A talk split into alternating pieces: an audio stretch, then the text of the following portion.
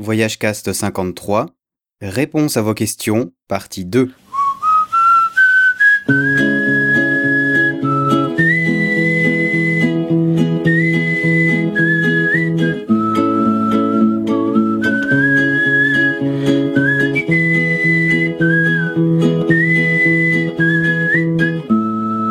Bonjour et bienvenue sur l'épisode 53 de Voyage Cast, épisode, deuxième épisode même, où je réponds aux questions des auditeurs. C'était pour l'occasion de l'anniversaire de Voyage Cast qui était il y a exactement deux semaines. Au menu donc, les réponses aux dernières questions qui sont posées, des questions très intéressantes et c'est pour ça que j'avais décidé de séparer l'épisode en deux parties afin que je puisse répondre longuement à toutes les questions qui ont été posées. Je rappelle aux auditeurs que des questions, vous pouvez en poser tout le temps. Vous êtes bienvenus sur VoyageCast pour poser vos questions.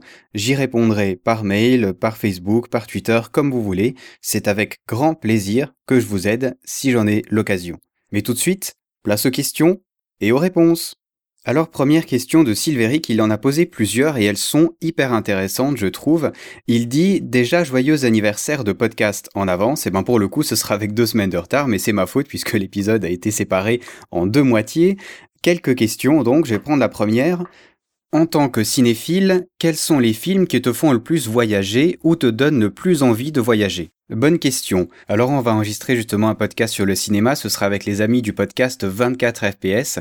Mais euh, voilà, on a un peu euh, euh, des problèmes pour se trouver un moment où on peut tous enregistrer un podcast. Le truc c'est que eux aussi font un podcast qui est très long, ils enregistrent je pense en tout cas un par semaine. Donc c'est pas évident de se trouver, mais on va faire un épisode spécial cinéma et voyage, il y aura du lourd, je peux déjà vous le dire. Alors, des films de voyage que j'aime, alors le premier qui me viendrait en tête, c'est Easy Rider, qui est un, vieux film, hein, que j'ai beaucoup de peine à regarder jusqu'à la fin, parce que la fin est, vraiment très triste, trop triste pour moi des fois, euh, mais j'aime bien, et ça nous rappelle un point hyper important en tant que voyageur, mais que j'ai envie d'explorer plus en profondeur dans notre podcast sur le cinéma qu'on fera, donc je vais pas y aller plus loin. Alors l'histoire, c'est deux motards qui vont traverser les États-Unis pour transporter de la drogue en fait. Et voilà, ils rencontrent plein de gens et c'est hyper intéressant. C'est un film que je trouve euh, très touchant, même si j'aime pas du tout euh, la voix française d'un des héros de, de l'histoire. Euh, elle est complètement stupide. Je comprends pas comment on peut prendre une voix comme ça pour du cinéma. Mais le film est vraiment génial. Je vous encourage à le regarder si vous l'avez pas vu. je suis aussi un grand fan de Sofia Coppola Hein, qui a fait pas mal de films, dont euh, Virgin Suicide. Euh, et justement Lost in Translation que j'aime beaucoup parce qu'il y a Bill Murray et Scarlett Johansson bien sûr elle, est magnifique ils sont euh, perdus à Tokyo et j'adore ce film c'est un des films où je m'identifie le plus aux protagonistes, donc les deux là qui sont complètement perdus, ce sentiment justement de perte, de décalage total avec la réalité qu'on vit, celle qui est perçue par les gens au pays. Moi je trouve que c'est vraiment bien transcrit dans ce film-là. Euh, J'avoue, j'emporte toujours ce film quand je suis en voyage sur ma tablette. Et puis accessoirement, les musiques sont vraiment sympas, euh, comme d'ailleurs dans la majorité des films de Sofia Coppola. Sinon, il y a Into the Wild aussi, hein, bien sûr, qu'on cite toujours. Euh, je suis pas du tout en accord avec le film, mais je trouve que les paysages sont magnifiques et ça donne quand même envie d'y aller. Par contre, il n'y a pas vraiment de film qui ne me donne envie de voyager, tu vois, des films de voyage. Moi, c'est plus de l'inspiration dans le sens général que j'irais chercher dans des films, tu vois, euh, des gens qui ont tenté des choses extraordinaires, mais qui n'étaient pas seulement du voyage, qui pour moi sont, oui, inspirants, euh, motivants pour euh, me bouger, faire des choses différentes. Et c'est plutôt que ça que j'irais rechercher dans des films, des films de voyage comme on l'entend. Déjà, il y en a pas énormément, il y en a quand même beaucoup qui sont très mauvais. Donc voilà, mais on va en parler plus précisément dans un prochain podcast. Ensuite, une autre question, toujours de Silveric. D'après toi, pourquoi le mode de voyage type backpacker n'inspire pas plus les cinéastes? Alors backpacker, pour ceux qui parlent pas anglais, hein, c'est justement, euh, c'est juste ces voyageurs qui voyagent avec seulement leur sac à dos. Hein. Euh, alors c'est une bonne question pour y répondre. J'ai justement envoyé un, email à Julien alias Draven Hardrock euh, du podcast 24 FPS puisque c'est un podcast sur le cinéma que j'aime beaucoup, que j'écoute énormément. Je suis un grand fan depuis le début. Et puis justement il m'a donné un peu son avis sur la question et son avis rejoint très bien le mien.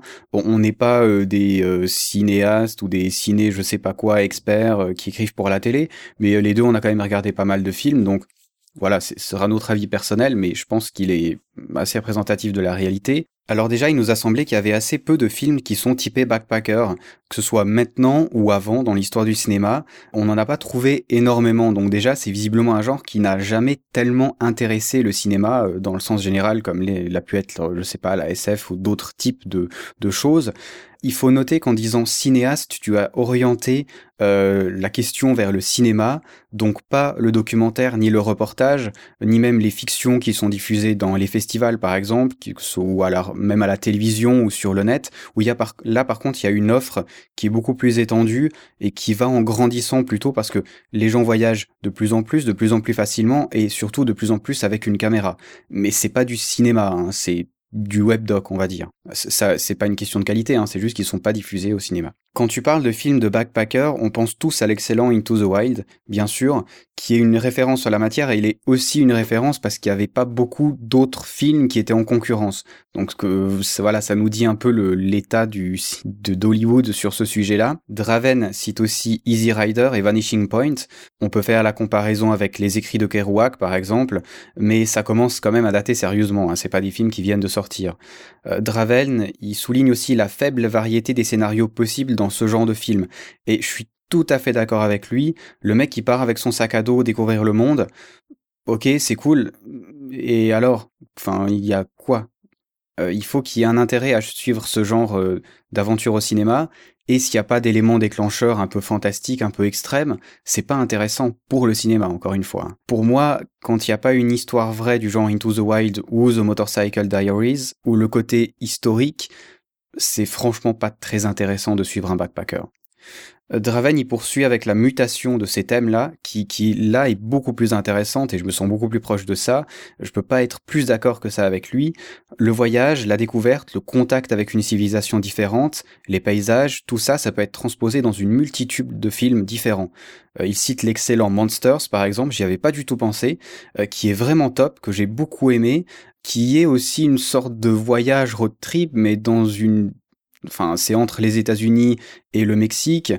Euh, avec des espèces de gros monstres entre deux, on trouve un peu des choses de films de voyage, mais c'est de la science-fiction. Il parle aussi de l'excellent, et je l'ai regardé justement grâce à leur podcast, Walter Milty, qui est sorti il y a pas longtemps, en début d'année, euh, dont j'ai pas entendu vraiment beaucoup parler, et qui est incroyable.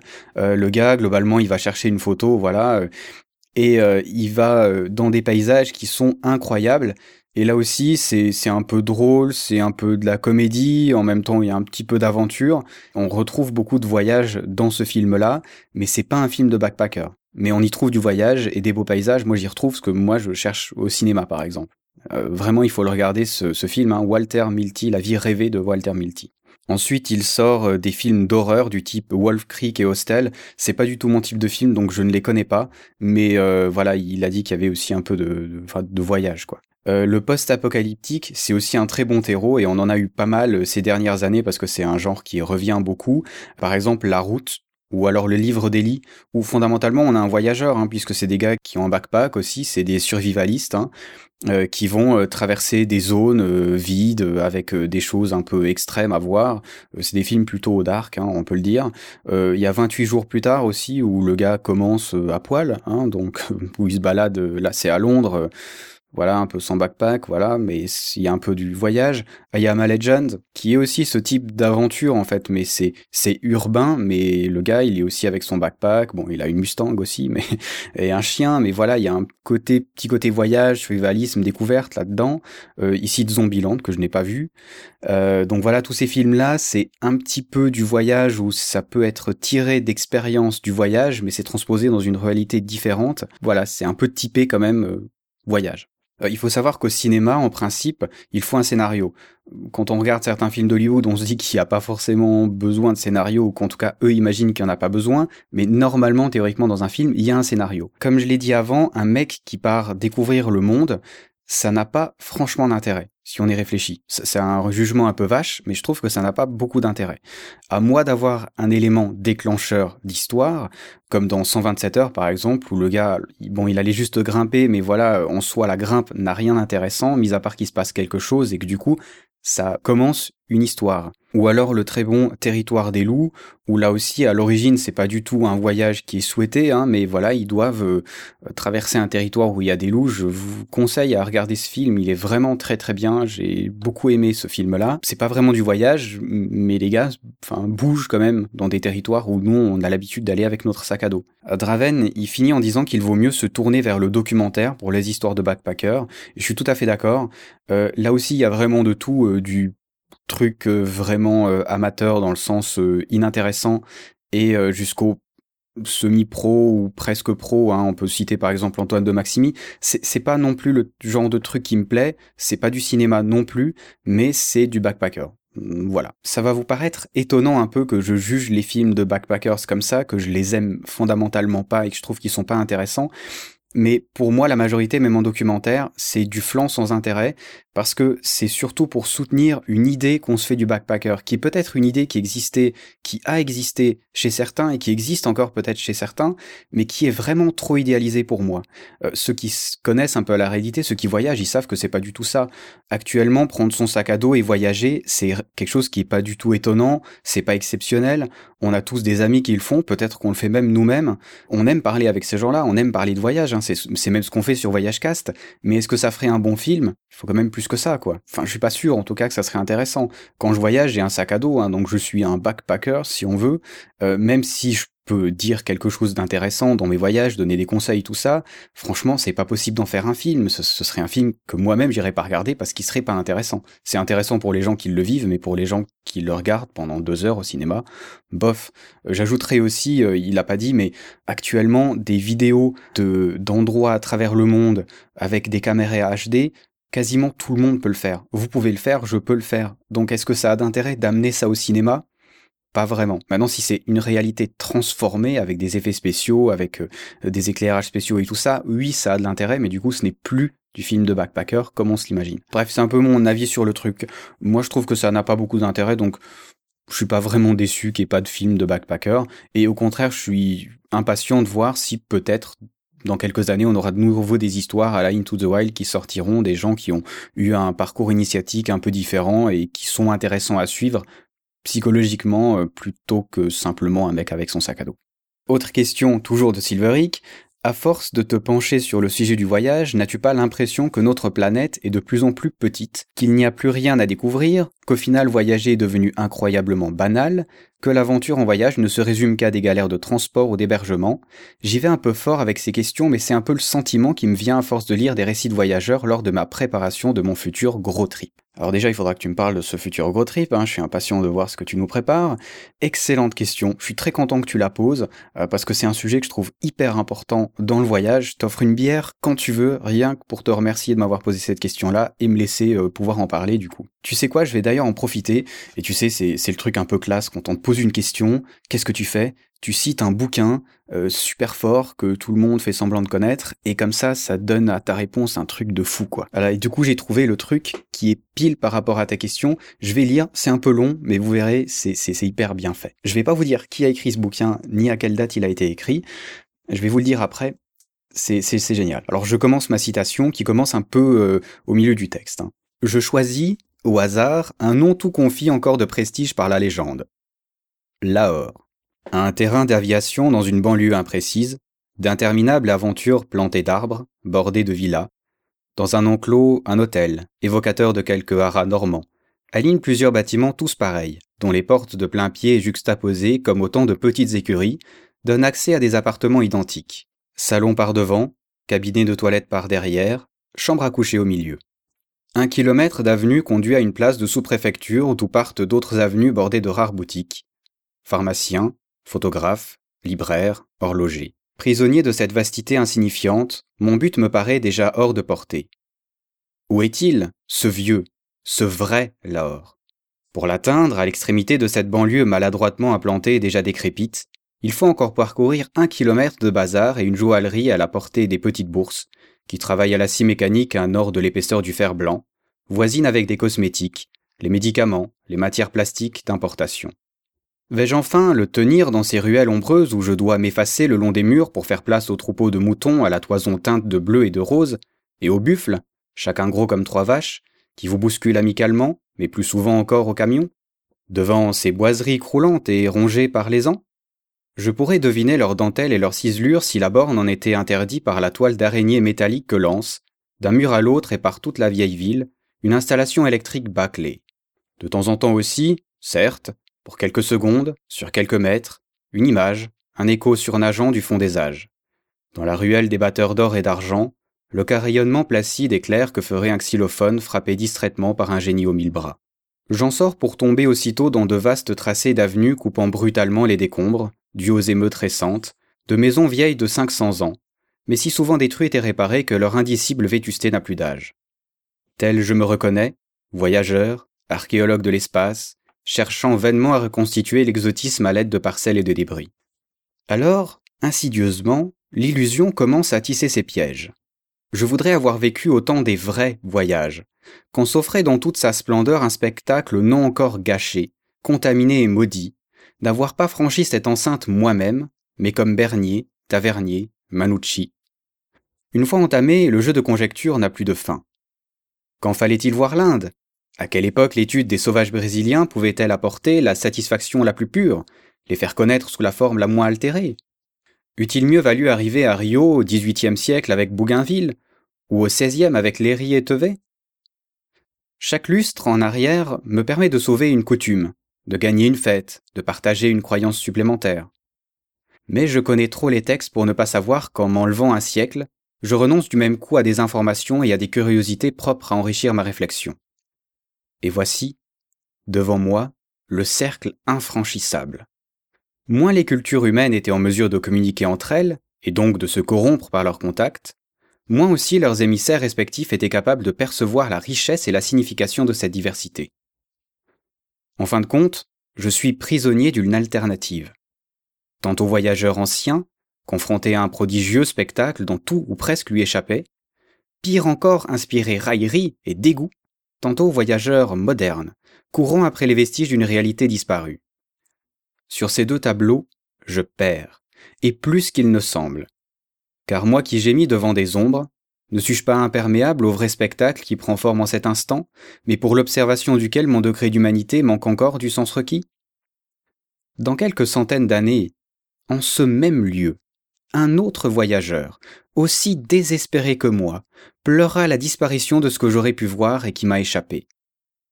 Victime d'une double infirmité, tout ce que j'aperçois me blesse, et je me reproche sans relâche de ne pas regarder assez.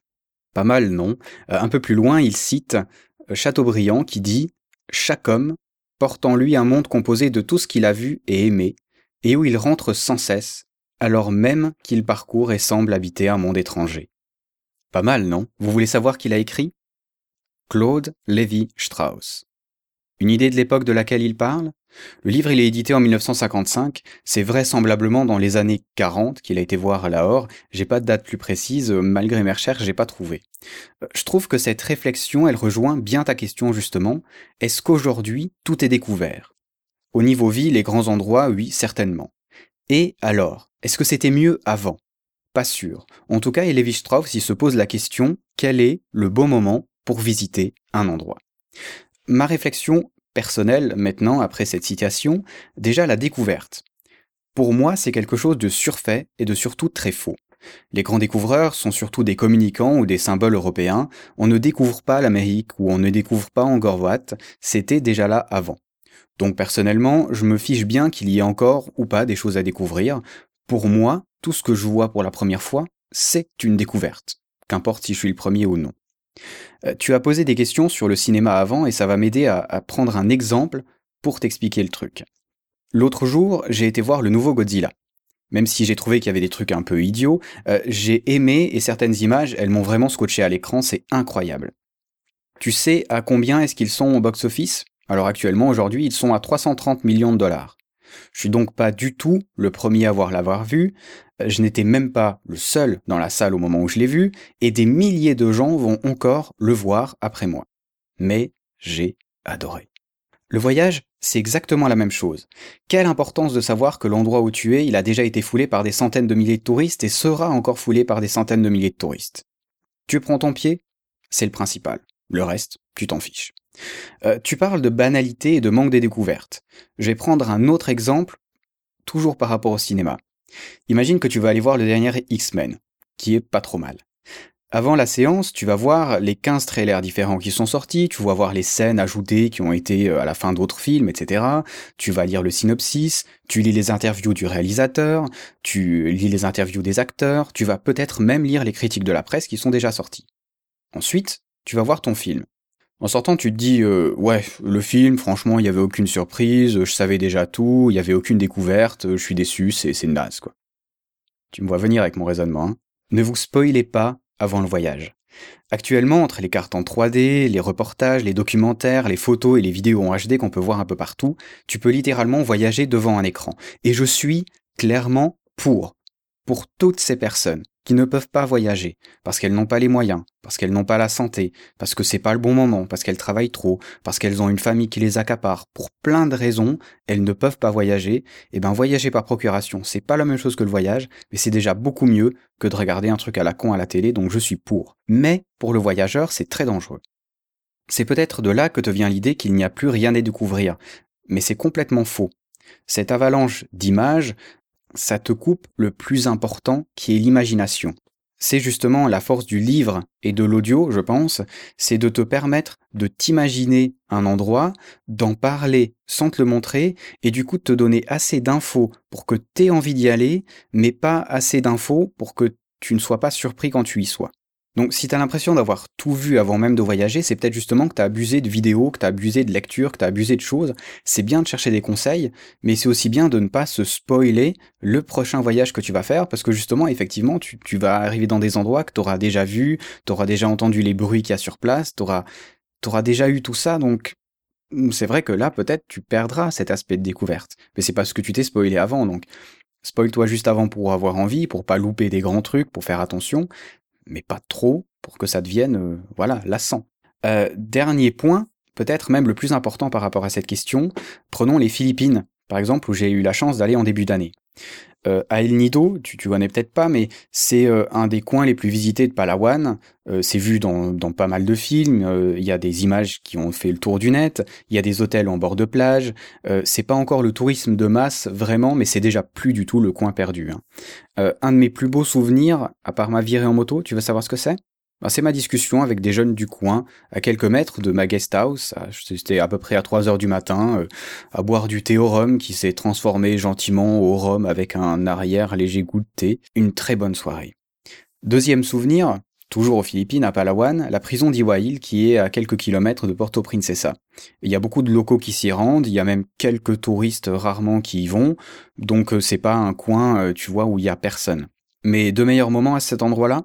Ma discussion avec prisonnier et ma rencontre avec une jeune femme euh, philippine, philippine, qui était volontaire pour aider au nettoyage de la prison, avec qui j'ai mangé et puis on a discuté voilà de la vie, de la prison, euh, de, sa vie, de sa situation personnelle, de plein de choses. Voilà, c'était une discussion hyper intéressante et euh, étonnamment intime en fait. Mais bref, voilà une excellente discussion. Troisième Exemple, toujours aux Philippines, mais cette fois-ci on n'est plus à Palawan, on est du côté de Banawe et de Batad qui se situent dans les, dans un peu plus en haut de, de, de Mani, dans les montagnes, dans les rizières en terrasse. On est dans un petit village, on arrive à la fin du jour, euh, il y a des petits enfants qui jouent au handball, ils me demandent si je veux aller jouer avec eux, du coup je vais jouer avec eux, c'est super marrant, euh, on est les seuls touristes dans le village. Hein. Euh, ensuite on passe la soirée à discuter en mangeant, à discuter du riz, des rizières, de la vie des gens sur place, avec un jeune qui était à l'université.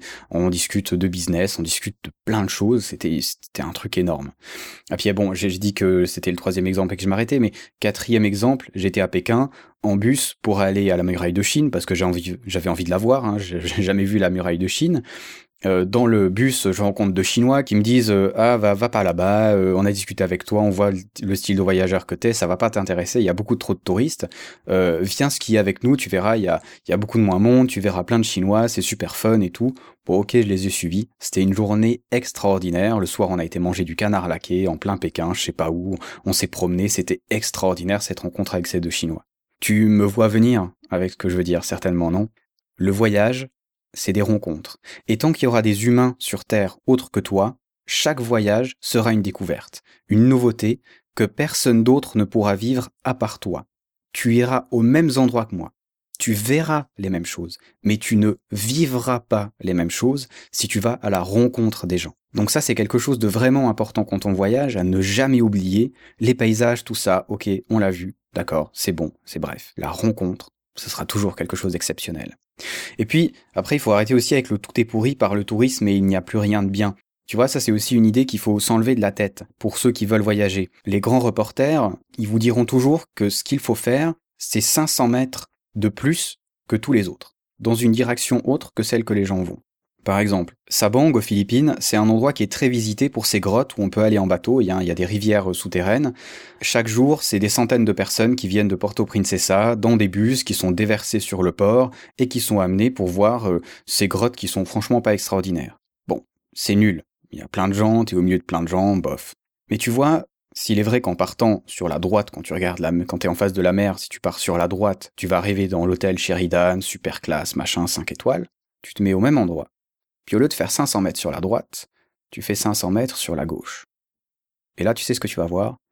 Tu vas voir un petit village côtier, philippin, tranquille, avec les mecs euh, qui font un espèce de billard un peu spécial, où les mecs préparent leur coq pour le combat, où les gamins jouent au milieu de la route, et puis après tu vas trouver un petit hôtel, tout peinard, avec euh, juste la mer devant toi. Le truc hyper authentique, super calme. Et tu sais quoi, depuis ce point-là, tu fais encore 500 mètres, toujours sur la gauche. Tu vas rentrer dans un coin, j'ai même pas envie d'en parler, si une fois tu vas à Sabang.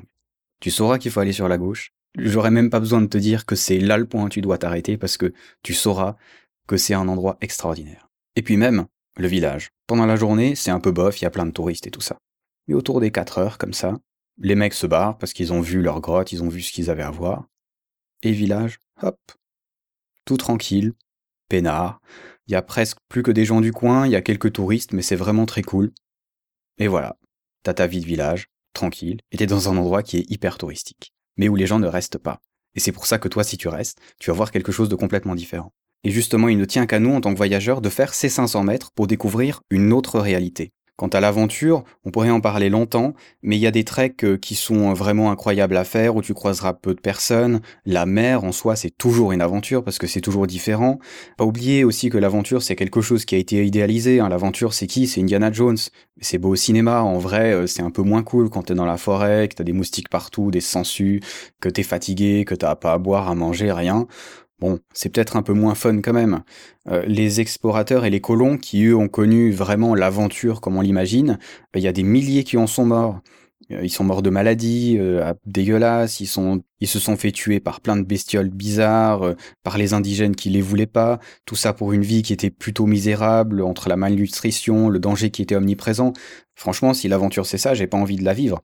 fais un trek en Inde, va faire ton 6000 mètres, tu vas voir, c'est déjà de l'aventure. Hein, on va faire, euh, je sais pas, un trek aux Philippines, tu verras quand t'es sans suer tout le schnitt en aventure, tu l'auras largement. Enfin, en tout cas, moi, je sais que ça me suffit euh, largement, quoi. Et puis, je vais revenir sur ce qu'a dit Lévi-Strauss, de jamais oublier que le monde est en mouvement. Ceux qui disent c'était mieux avant, c'est ceux qui oublient que le monde est en mouvement. Ce que t'as vu il y a 50 ans, ce sera pas ce que t'as vu aujourd'hui, ce sera pas ce que tu verras dans 50 ans. Quelle est la meilleure époque? J'en sais rien, on s'en fiche. Franchement, il y a plein d'endroits dans le monde où tu aurais été il y a 50 ans ou 100 ans, tu n'aurais rien vu d'intéressant. Maintenant, t'y vas, il y a quelque chose d'intéressant. Et tu sais quoi? Dans 100 ans, ce sera peut-être encore plus intéressant qu'aujourd'hui. Euh, si tu parles de contact de population et tout ça, il y a plein de choses qui se passent actuellement et tu as l'occasion de voir ça avec tes yeux en vrai. Et comme Lévi Strauss a dit, dans 100 ans, il y a un mec qui dira ah, c'est dégueulasse, c'était mieux avant, et avant, ben c'est maintenant. Donc profite du moment présent. C'est vrai qu'il y a des endroits qui ont été détruits, c'est vrai qu'il y a des endroits où il y a que des hôtels en béton partout. Fuis ces endroits-là, mais il y en a largement assez d'autres qui sont extraordinaires pour que tu puisses prendre ton plaisir dans ton futur gros trip. Vraiment, ne t'inquiète pas pour ça. C'est plus une vue de l'esprit qu'autre chose. Et voilà, ben, il faut être un voyageur conscient, vivre l'instant présent et tout le chenille. Ça fait un peu philosophique, mais c'est pas si faux que ça. Autre question toujours de Silveric, est-ce que le travail que tu as fourni sur ton podcast a pu t'ouvrir des portes Sponsor, propositions professionnelles. Alors oui et non, au niveau pro, tu vois, moi je suis mécanicien de précision en Suisse, donc ça n'a pas grand chose à voir avec le podcast et le voyage, donc ça peut pas vraiment m'aider dans mon travail euh, officiel.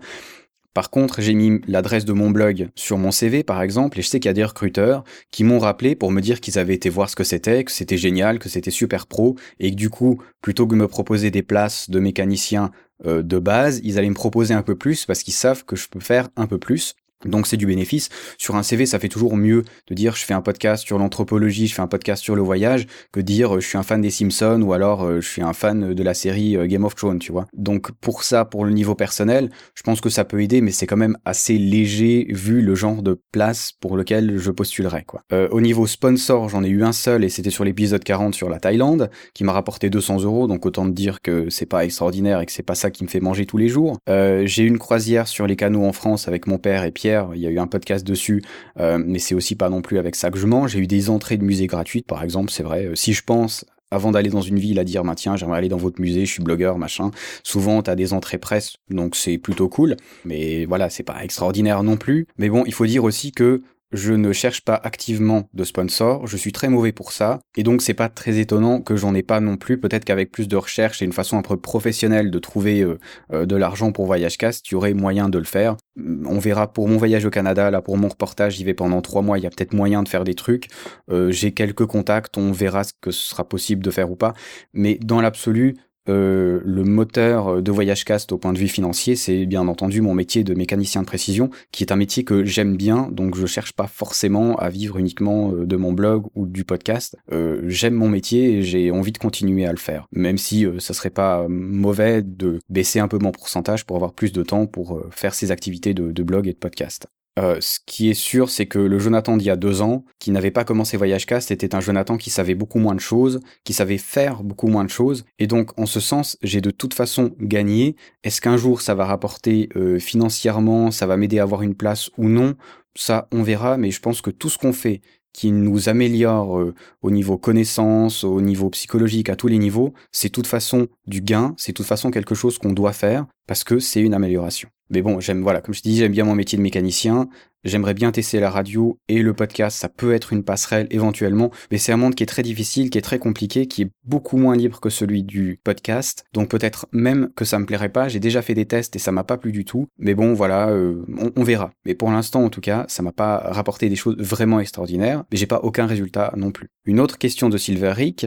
Que penses-tu de ces voyageurs blogueurs qui ont fait de leurs conseils aux voyageurs leur business, PDF payant dispo sur leur site par exemple Moi je dis pourquoi pas. Euh, j'écoutais Mike de Niptech, hein, qui est un podcast que j'aime beaucoup, qui est un vendeur professionnel, donc c'est peut-être pour ça qu'il l'a dit aussi, mais qui a dit qu'on a commencé à donner gratuitement des choses qu'on aurait dû faire payer. Et en l'occurrence, il parlait de podcasts et de blogs. Alors voilà, c'est un vendeur, hein, donc c'est pour ça qu'il le dit, mais je trouve qu'il n'a pas tout à fait tort. On vit dans un monde qui est capitaliste. Ça, c'est un fait. J'ai pas dit que j'étais pour le capitaliste, j'ai dit qu'on était dans un monde capitaliste. Quand tu vas chercher du pain au boulanger, tu payes. Si tu vas chercher de l'essence pour ta voiture, tu payes. Si tu veux des conseils juridiques, tu payes. Bien ou mal, c'est le monde tel qu'il est aujourd'hui. Le gratuit, voire le tout gratuit, ça fait semblant de renverser ce modèle. Alors qu'on sait tous que c'est des grosses conneries, on dit souvent, hein, c'est une phrase qui revient souvent et qu'il faut toujours avoir en tête, si c'est gratuit, c'est que vous êtes le produit. Autrement dit, si quelque chose est gratuit, c'est que c'est un produit d'appel qui vise à vous faire acheter d'autres choses,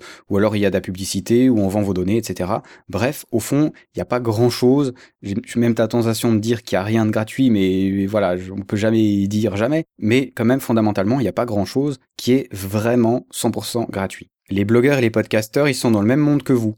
On doit tout payer, comme vous. On prend du temps à faire nos podcasts et nos articles, du temps qu'on prend sur nos activités personnelles, voire même professionnelles.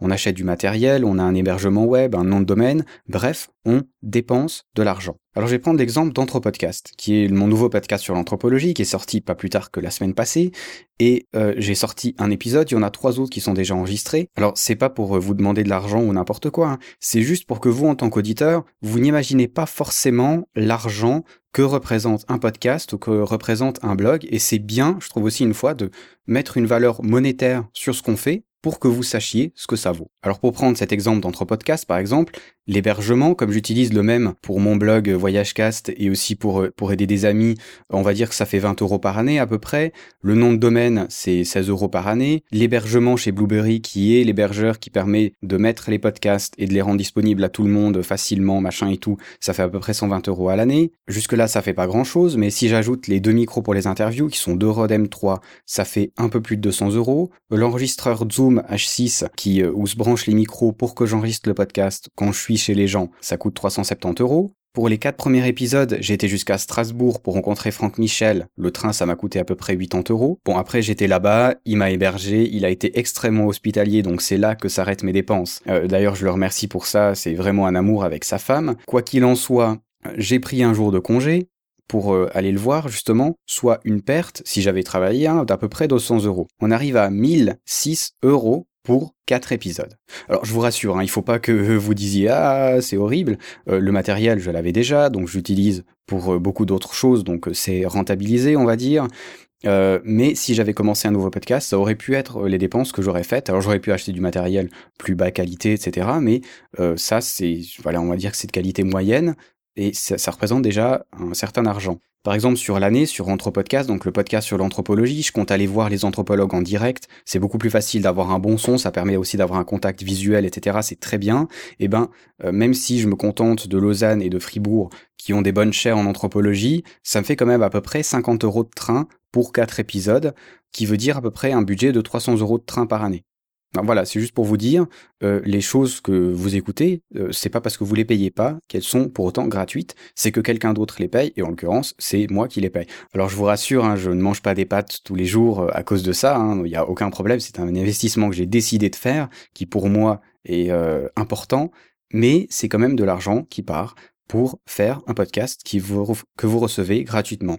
Tout ça pour dire que vous, auditeurs ou lecteurs de blog, vous remarquez pas forcément que on dépense de l'argent pour faire nos blogs de voyage, etc. Si on prend l'exemple d'un blog de voyage, euh, la personne n'aura pas forcément le même matériel audio que moi aussi cher, mais il aura peut-être une caméra, euh, il aura peut-être un appareil photo. Bref, de toute façon, si on veut faire du contenu, euh, il faut avoir quelque chose de façon à enregistrer ce contenu-là. Toutes ces choses-là se payent quand même.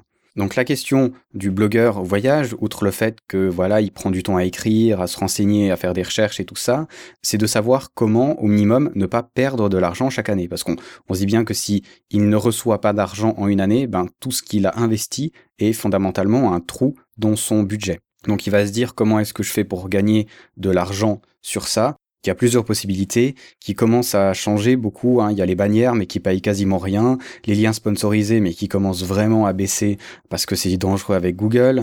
Euh, et une des manières, justement, c'est de faire des livres en PDF.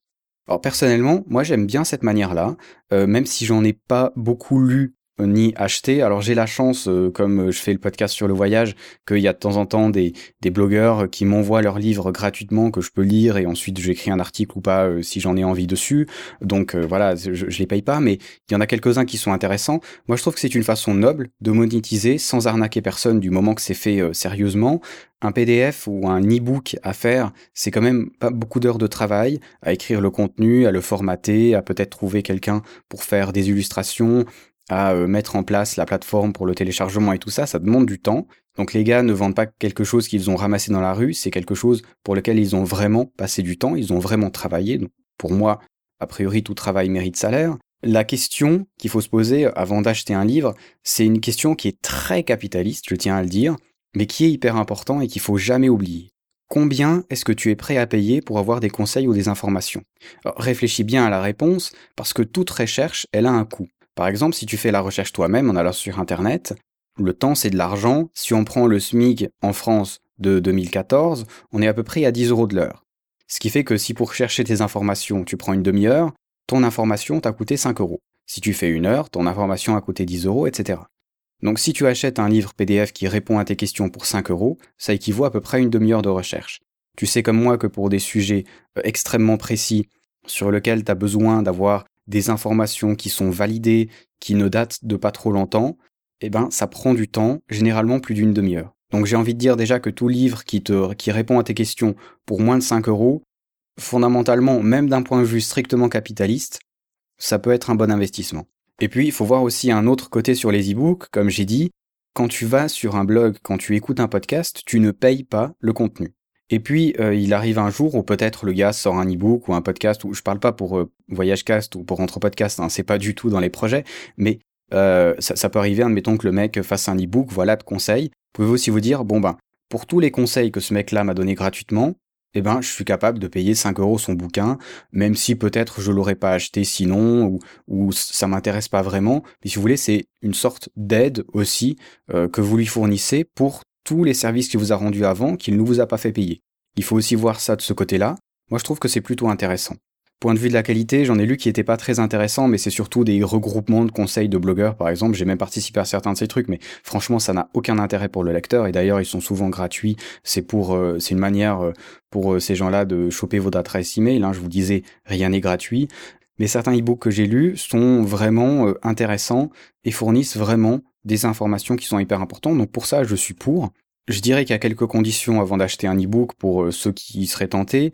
Euh, déjà, il faut que l'e-book soit de qualité. Ça se voit quand même. Est-ce que c'est un blogueur qui est plutôt connu, qui fait des choses plutôt intéressantes? Il faut savoir aussi quelles promesses il va vous faire. Par exemple, si c'est un blogueur qui va vous promettre de gagner plein d'argent en lisant son bouquin, ne l'achetez pas, c'est lui qui va gagner de l'argent si vous l'achetez, euh, mais si le gars vous formule des conseils de voyage, des conseils sur un endroit en particulier, sur une technique particulière, ça peut être intéressant s'il a déjà écrit des articles dessus, il y a de fortes chances que ce sera intéressant à lire.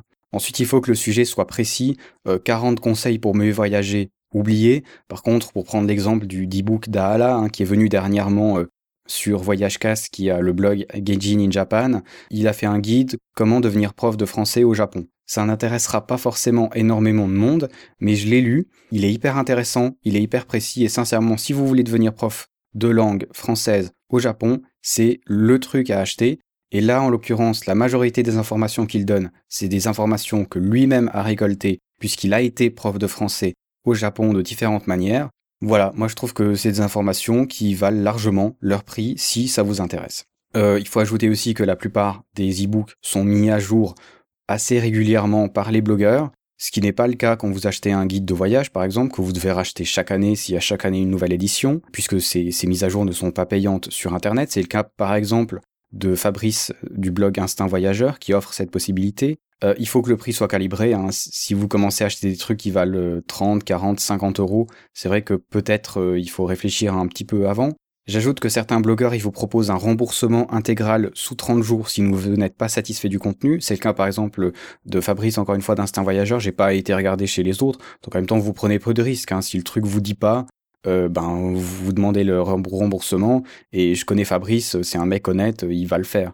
Donc euh, ce qui n'est encore une fois pas le cas quand vous achetez un guide que vous détestez parce que vous trouvez finalement intéressant, vous ne pouvez pas essayer d'aller le rendre. Hein. Dernier point, je ne sais pas si c'était dans ta question, mais euh, peut-être la destination de l'argent, tu te disais oui, mais finalement payer quelqu'un pour qu'il aille en vacances, c'est un peu n'importe quoi. Moi, je m'en tape royalement de ce que font les gens avec l'argent que je leur donne. Quand je vais au cinéma, je paie les acteurs qui vont dépenser mon argent pour des filles, de l'alcool et de la drogue ou je sais pas. Euh, ça me plaît pas tellement, mais c'est pas mon problème en même temps. Moi, je vais payer le contenu et le reste, je m'en fiche un peu. Euh, j'aime autant payer un blogueur pour qu'il parte en voyage ou pour qu'il voyage plus longtemps que payer euh, quelqu'un pour qu'il s'achète une grosse bagnole. Mais encore une fois, pour les grandes majorités des blogueurs, c'est vraiment pas de quoi se payer des suites ou des jets privés. C'est vraiment euh, très secondaire comme façon de gagner de l'argent, très très incertain. Il y a quand même de la concurrence euh, assez vache. Donc euh, bon, s'il y a un truc qui vous intéresse, allez-y. Et moi je pense que c'est bien. C'est une façon encore assez noble de gagner de l'argent, plus noble que beaucoup d'autres qu'on peut trouver sur notamment des blogs de voyage. Voilà, c'est la fin des questions de Silveric. Merci pour ces questions, elles sont super intéressantes et j'ai pris plaisir à faire quelques recherches pour y répondre. Question d'Amélie maintenant. Quel magnifique nom Amélie. J'avais un, de mes colocs qui voulait se marier absolument avec une Amélie.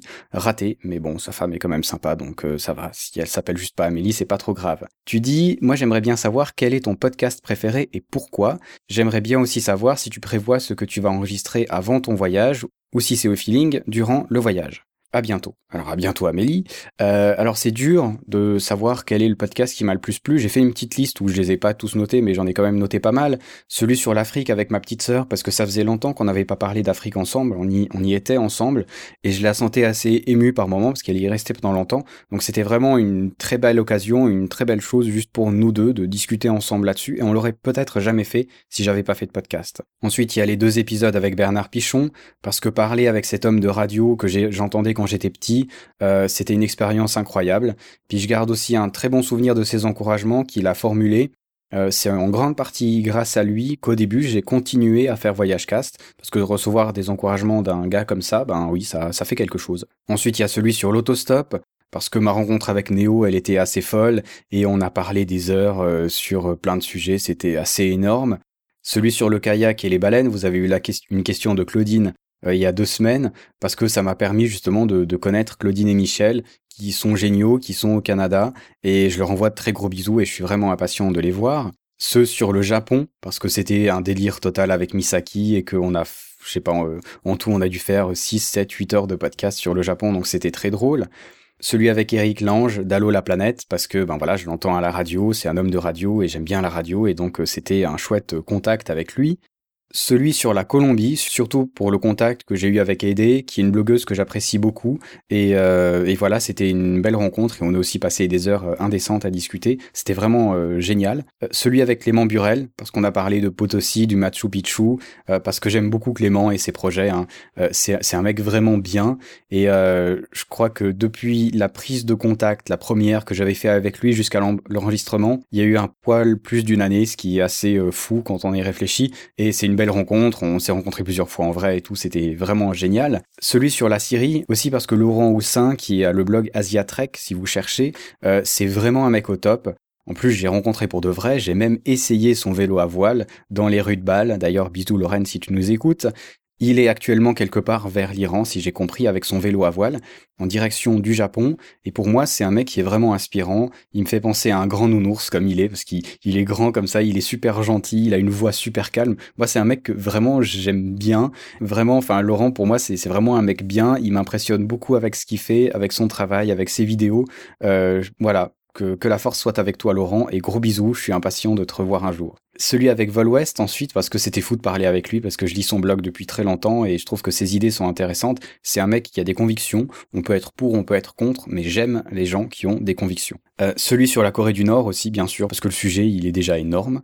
Euh, celui avec l'ami Julien, aussi un autre de la villa Marco Polo, parce que c'est un fou et que je l'aime beaucoup. Euh, il a toujours des projets à la con où tu te dis mais non mais sois sérieux quoi, ça va pas marcher. Et le pire c'est qu'il arrive souvent à les faire quoi, parce que justement il a cette cette rage en lui quand il parle, quand il défend ses idées. Et j'aime beaucoup ça. C'est aussi un mec de conviction. Je suis pas toujours d'accord avec lui, mais euh, j'aime bien parce qu'il me prouve justement que euh, j'ai tort sur certaines choses parce que lui il essaye et il réussit quoi. Donc pour moi c'est vraiment un mec exceptionnel, inspirant, voilà tout blablabla. Enfin bref, je l'aime bien. En dernier, celui avec Anne-Laure euh, qui collabore avec moi sur l'entre-podcast parce que c'est une fille que j'aime bien. On a aussi euh, discuté pendant des heures devant des bonnes bières aussi du côté d'Albertville. c'est génial, elle a beaucoup de connaissances et elle m'a montré certaines choses dans l'anthropologie qui sont aussi intéressantes. Et bref, j'aime bien, c'était une très belle rencontre. Mais sinon tous les épisodes de Voyage Cast, ils ont un petit truc que j'aime bien. j'ai vraiment beaucoup de plaisir à les enregistrer. Euh, le feeling passe généralement très bien. Euh, quand je regarde en arrière, j'ai eu pas mal d'invités et franchement, ça s'est bien passé.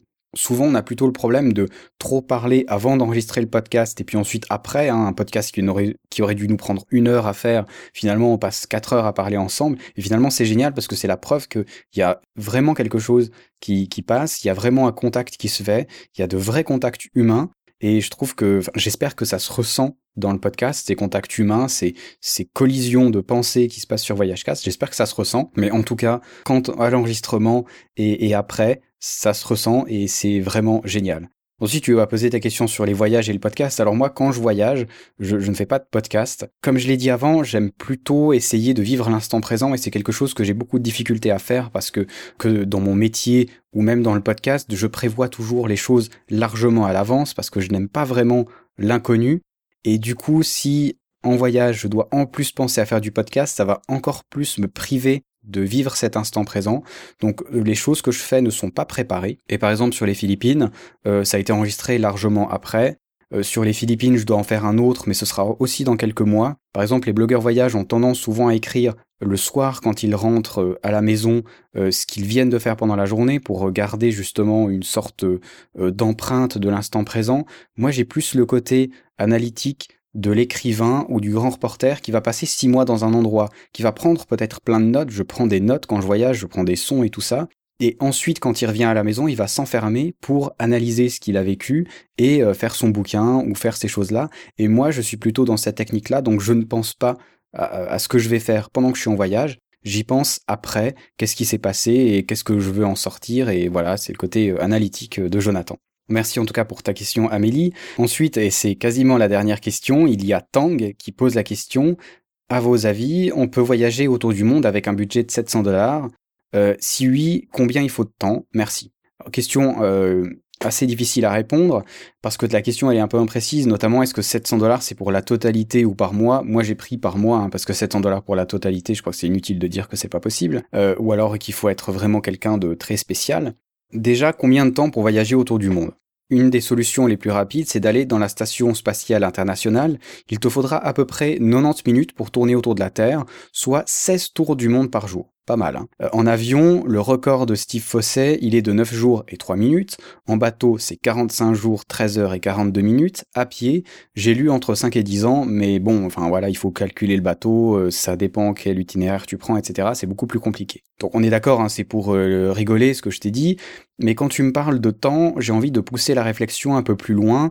pourquoi est-ce qu'on prend du temps? Ta question, elle est intéressante parce que tu dis il faut prendre combien de temps? Alors, je sais pas si tu as déjà voyagé, mais si tu l'as déjà fait, tu es conscient, comme nous tous, qu'on n'a jamais assez de temps. Faire une escale pendant trois jours, c'est trop court. Trois semaines, c'est trop court. Trois mois, c'est trop court.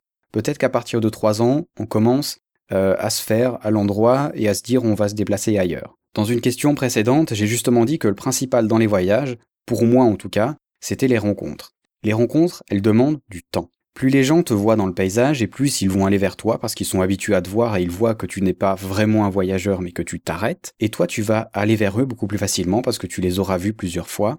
Et parce que tu te seras arrêté, tu auras changé la situation et les relations entre toi et les gens sur place. Donc pour les rencontres, il te faudra beaucoup de temps. Ensuite, dans un long voyage, l'intérêt, c'est justement d'oublier le temps. Tu te plais à l'endroit où tu es, ok, ben voilà, t'y restes trois mois, comme j'ai dit. Pourquoi est-ce qu'il faut bouger? Absolument tu vois qu'un projet il se fait, que tu peux donner un coup de main, ben ok, arrête-toi et puis profite. Prends juste la chance d'être l'endroit où tu es. Ensuite, il faut pas oublier les impondérables. La maladie, la fatigue, les coups d'état, la déprime, les accidents, la météo trop compliquée, les visas qu'on n'arrive pas à avoir. Tout ça, ça prend du temps. Je suis décourageant?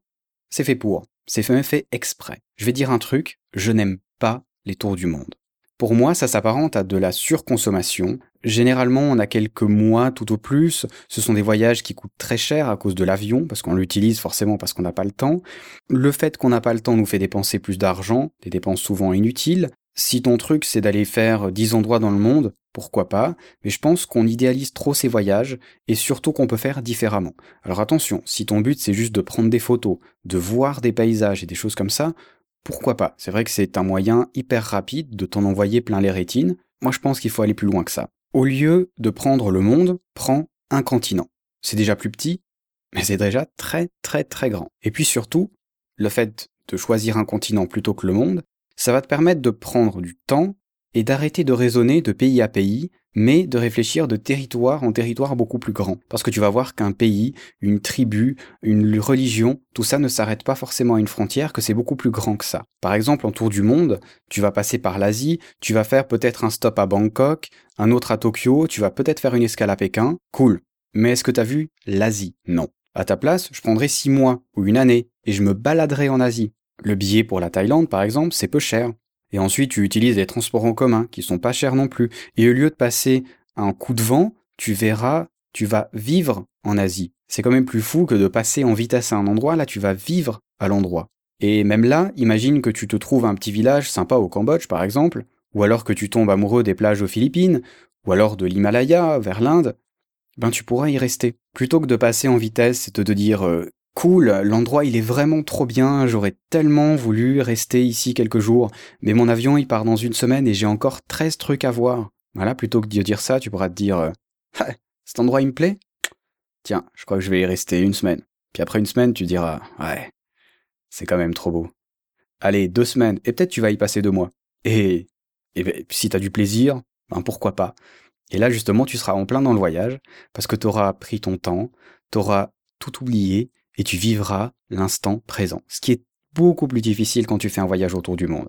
Bien sûr, tu peux prendre euh, ce que j'ai pris pour l'Asie euh, pour faire l'Amérique du Sud, l'Afrique, l'Australie, euh, l'Amérique du Nord, tout est envisageable, hein. j'ai juste pris un continent comme ça. Point de vue temps, mis à part si tu as des obligations familiales, professionnelles ou que tu as une santé physique ou non, la seule chose qui va limiter ton temps de voyage, et c'est le cas pour nous tous, c'est l'argent. On dit qu'on peut s'en sortir avec à peu près 20 euros par jour, voire un peu moins. C'est clairement possible du moment que tu ne fais pas le fou, que tu évites euh, l'Amérique du Nord par exemple, qui a tendance à être quand même un peu plus cher, et une partie de l'Europe aussi. Donc 700 dollars en euros, ça fait 500.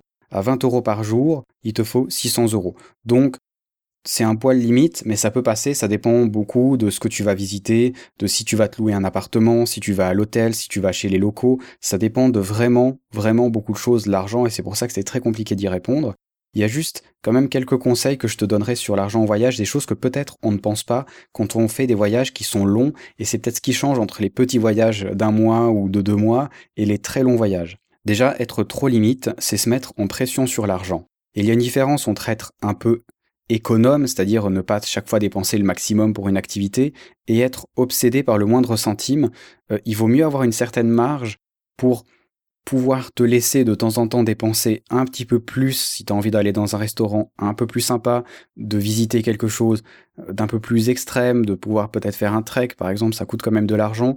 Plus tu as de marge et plus tu vas être tranquille dans ton voyage. J'ai déjà vu des voyageurs qui étaient vraiment très précis au niveau de leur argent. C'est désagréable pour tout le monde et pour eux, je pense que c'est aussi désagréable. Ensuite, il faut toujours penser à l'imprévu.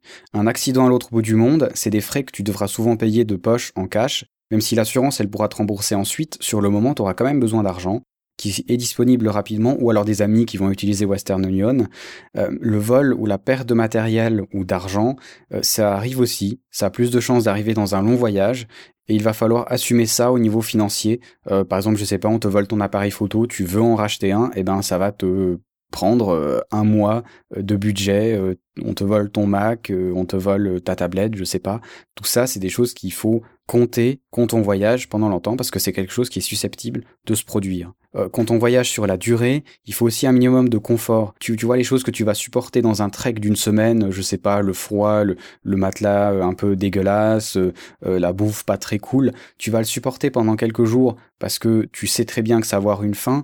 Mais maintenant, si justement tu as un budget qui est vraiment trop serré, tu vas être obligé d'être dans, dans des endroits pas forcément hyper clean ou pas toujours sympa et sur le temps, ça va vraiment nuire à ton moral de voyageur parce que il faut pas déconner non plus là-dessus. On est européen, on est habitué à certaines choses, on est certainement habitué à trop, mais on peut on peut descendre vraiment notre niveau de vie certainement beaucoup beaucoup plus bas. Mais il y a un moment à partir duquel où ça devient très difficilement supportable. C'est justement là le cas où avoir un petit peu de marge pour de temps en temps t'offrir un instant de tranquillité quelque part, qui est bien, qui t'allait dans un 5 étoiles juste une nuit, juste pour avoir un bon lit, il faut le prévoir aussi. Ensuite, en Suisse, euh, je ne sais pas si c'est le cas pour la France, mais on a par exemple la taxe militaire, les assurances maladie, euh, certains impôts et d'autres choses qui sont à payer même quand on est en voyage. Il y a des solutions pour bypass ça, on peut déposer ses papiers, etc. C'est valable pour euh, un voyage qui dure plusieurs mois, mais si tu vas par exemple seulement trois mois en voyage, ça vaut pas vraiment la peine, et donc pendant ces trois mois, tu as quand même des dépenses qui vont sortir, qui ne sont pas des dépenses de voyage, mais qui sont des dépenses dans le pays où tu es citoyen. Et ça, il faut y réfléchir. Et par exemple, en Suisse, je peux vous dire que ça coûte extrêmement cher de voyager, rien qu'à cause des assurances maladie que vous vous devez de payer euh, du moment que vous avez vos papiers déposés en Suisse. C'est extrêmement cher. C'est pareil pour le travail. Quand on revient euh, si on n'a rien dans les poches et pas de travail, eh ben le marché du travail, vous le savez comme moi, est compliqué ces temps.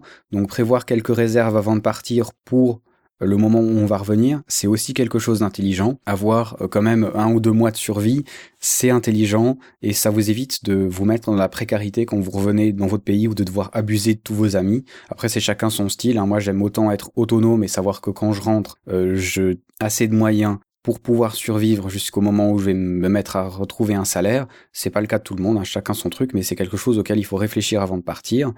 Euh, ne pas oublier non plus d'intégrer les prix des différents visas dans ton budget. Un visa à 50 euros, c'est quand même un dixième dans ton budget de 500 euros par mois, donc c'est pas négligeable. Surtout si tu voyages rapidement et où tu vas justement avoir besoin de beaucoup de visas, c'est euh, intégrer dans ton budget. Quand on parle de voyager avec 20 euros par jour, c'est sans avion donc il faut ajouter ça aussi. Alors justement, si euh, tu voyages avec 20 euros par jour et que tu restes en Asie, euh, l'avion, ça va peut-être être juste ton vol jusqu'en Thaïlande, et puis peut-être, je sais pas, un vol jusqu'à Tokyo ou un vol jusqu'aux Philippines ou éventuellement, mais sinon tu vas pas avoir ces dépenses-là. Par contre, en voyageant autour du monde, euh, tu peux facilement arriver à 2-3 000 euros de billets d'avion. Ça peut être avantageux, à savoir qu'il y a quand même des dates limites pour les utiliser, donc il faut vraiment voir. Une assurance voyage et rapatriement, ça peut être un bon investissement. Là aussi, c'est des frais supplémentaires à compter. C'est pas forcément beaucoup, mais sur l'année, ça fait quand même de l'argent. Je trouve personnellement, et c'est mon dernier conseil, qu'il vaut mieux parfois retarder son voyage de 6 mois, juste pour avoir quelques moyens supplémentaires, plutôt que de partir trop juste avec l'argent. Parce que si tu as pris 6 mois par exemple pour voyager, et puis qu'au bout de 4 mois, tu vois que tu vas être vraiment à l'arrache pour les deux derniers mois, tu vas te sentir mal, tu vas te mettre à tout calculer, ça va être la catastrophe. Donc parfois, vaut mieux partir un peu plus tard, mais avec un tout petit peu plus de moyens, ça peut être juste quelques centaines d'euros qui vont t'assurer d'être beaucoup plus tranquille à ce niveau-là quand tu voyages. Ensuite, et là j'ai parlé d'argent, et je comprends tout à fait que c'est compliqué de trouver de l'argent, c'est compliqué pour moi, c'est compliqué pour vous, c'est tout à fait normal, et je l'ai dit avant, souvent on limite nos voyages en temps parce qu'on n'a pas d'argent, mais il y a des moyens de voyager euh, pour euh, moins cher que ça. Par exemple, le service volontaire européen qui te permet, du moment que tu es jeune, hein, je crois que c'est en dessous de 30 ans, tu peux aller dans un autre pays d'Europe, travailler, tu es payé pour, et ça te permet aussi de voyager, d'être dans un endroit complètement différent. Tu as le permis vacances-travail, le PVT, qui est quand même hyper intéressant, tu peux aller en Australie, au Canada. Ne pas penser que ça nécessite pas d'avoir des économies avant de partir, hein, parce que c'est pas garanti non plus que dès que vous arrivez, vous allez trouver du boulot mais quand même, ça vous permet de dépenser moins parce que vous allez pouvoir gagner de l'argent tout en voyageant un petit peu. On peut penser woofing aussi, hein, c'est d'aller travailler dans des fermes pour des fermiers. Vous travaillez quelques heures par jour et puis le reste vous êtes libre. Ça peut être un moyen de voyager en économisant, en l'occurrence, ben, le prix de votre chambre, euh, le prix euh, de votre dîner, etc. Ça peut être des bons moyens de voyager pour les gens qui ne peuvent pas forcément mettre tant d'argent que ça de côté et je comprends tout à fait ça, c'est normal. Hein. J'ai pas dit qu'il fallait être riche pour voyager, je dis qu'il fallait faire quand même très attention. Euh, il y a aussi les associations à l'international pour lesquelles on peut aller travailler. Je sais pas quel est ton travail, mais ça peut être envisageable. En bref, il y a des moyens de voyager si on n'a pas vraiment beaucoup de moyens. Il suffit juste de chercher, de s'y mettre à fond et surtout de penser un peu out of the box, vous savez, de faire un grand dézoom sur votre situation, de la voir de l'extérieur et de voir qu'est-ce qu'il est envisageable de faire ou pas. Donc mes conseils, oublie le tour du monde, fais un focus sur un continent qui t'attire. Le tour du monde, voilà, tu, le feras à force. De toute façon, tu vois, euh, là tu vas passer six mois en Asie, euh, dans trois ans euh, tu passeras six mois en Australie, puis dans six ans tu feras ton tour du monde finalement, mais tu l'auras vraiment vu beaucoup plus profondément qu'un voyageur qui fait juste passer. Le temps, il est limité par l'argent, donc c'est difficile de te dire combien de temps tu vas voyager, mais essaye de voyager le plus longtemps possible. Fais attention au budget. La limite entre le voyageur économe et le voyageur pauvre et euh, voire en précarité, il est parfois très tenu. Si les moyens financiers te manquent, essaye d'autres choses. Euh, essaye de travailler à l'étranger. Il y a beaucoup de choses qui sont envisageables. Euh, voilà, c'est ma réponse à ta question. Dernière question, c'est Sylvain, qui est suisse, qui a un blog qui s'appelle Suisse Moi. Il fait des vidéos euh, assez euh, marrantes. on lui pose des défis. Alors, un, c'était par exemple au Bénin. Il a fait goûter le Cénovis aux Africains. C'était très drôle. Il me demande donc, est-ce que tu es des fois sur Lausanne et que tu accepterais que je t'offre un verre? Enfin, bien sûr, il n'y a pas de raison que j'accepte pas un verre. Je suis de temps en temps sur Lausanne. Il faut de toute façon que j'y retourne pour des enregistrements. Donc, on partage volontiers une bière ensemble. Je paye la deuxième tournée. je profite pour dire que si vous êtes en Suisse euh, ou que vous passez en Suisse, euh, s'il y a moyen de se voir, on peut se voir. Hein. Moi, je, rencontre les gens avec euh, grand plaisir. Et puis, si vous voulez voir les vidéos de Sylvain qui sont assez sympas, c'est suisse-moi, S-U-I-2-S-E-moi.com. Et voilà, c'était la dernière question euh, que vous avez posée. Merci pour ces questions très intéressantes. Euh, je vous propose qu'on se le refasse à l'occasion si vous avez d'autres questions et qu'on y réponde peut-être plutôt que de répondre moi, peut-être que j'invite euh, un autre voyageur pour y répondre. Ça pourrait être intéressant d'avoir des petits débats. En tout cas, vous m'avez donné des idées pour d'autres émissions, d'autres petits débats qu'on pourrait faire sur VoyageCast. Merci beaucoup pour ça. Moi, je vais vous laisser. D'ici deux semaines, vous aurez un épisode, cette fois-ci, qui revient dans ligne de Voyage Cast avec une aventurière qui a été en Antarctique. Vous verrez, c'est un interview assez sympa. En plus, elle est canadienne, donc, donc j'aime tellement avoir cet accent dans les oreilles. Ça aussi, c'est du voyage. J'espère que ça vous plaira. Et puis, la semaine prochaine, ce sera déjà l'épisode 2 de l'Anthropodcast où cette fois-ci, on a parlé de ce concept qu'on appelle celui du bon sauvage. Je suis certain que ça va vous intéresser. C'est une notion qu'il faut avoir dans la tête quand on voyage et qui vous intéressera certainement. En attendant, si vous avez l'occasion, il commence à faire beau dehors, donc euh, prenez l'avion, voyagez, faites ce qui vous plaît et à dans deux semaines. Allez, à ciao, bonsoir.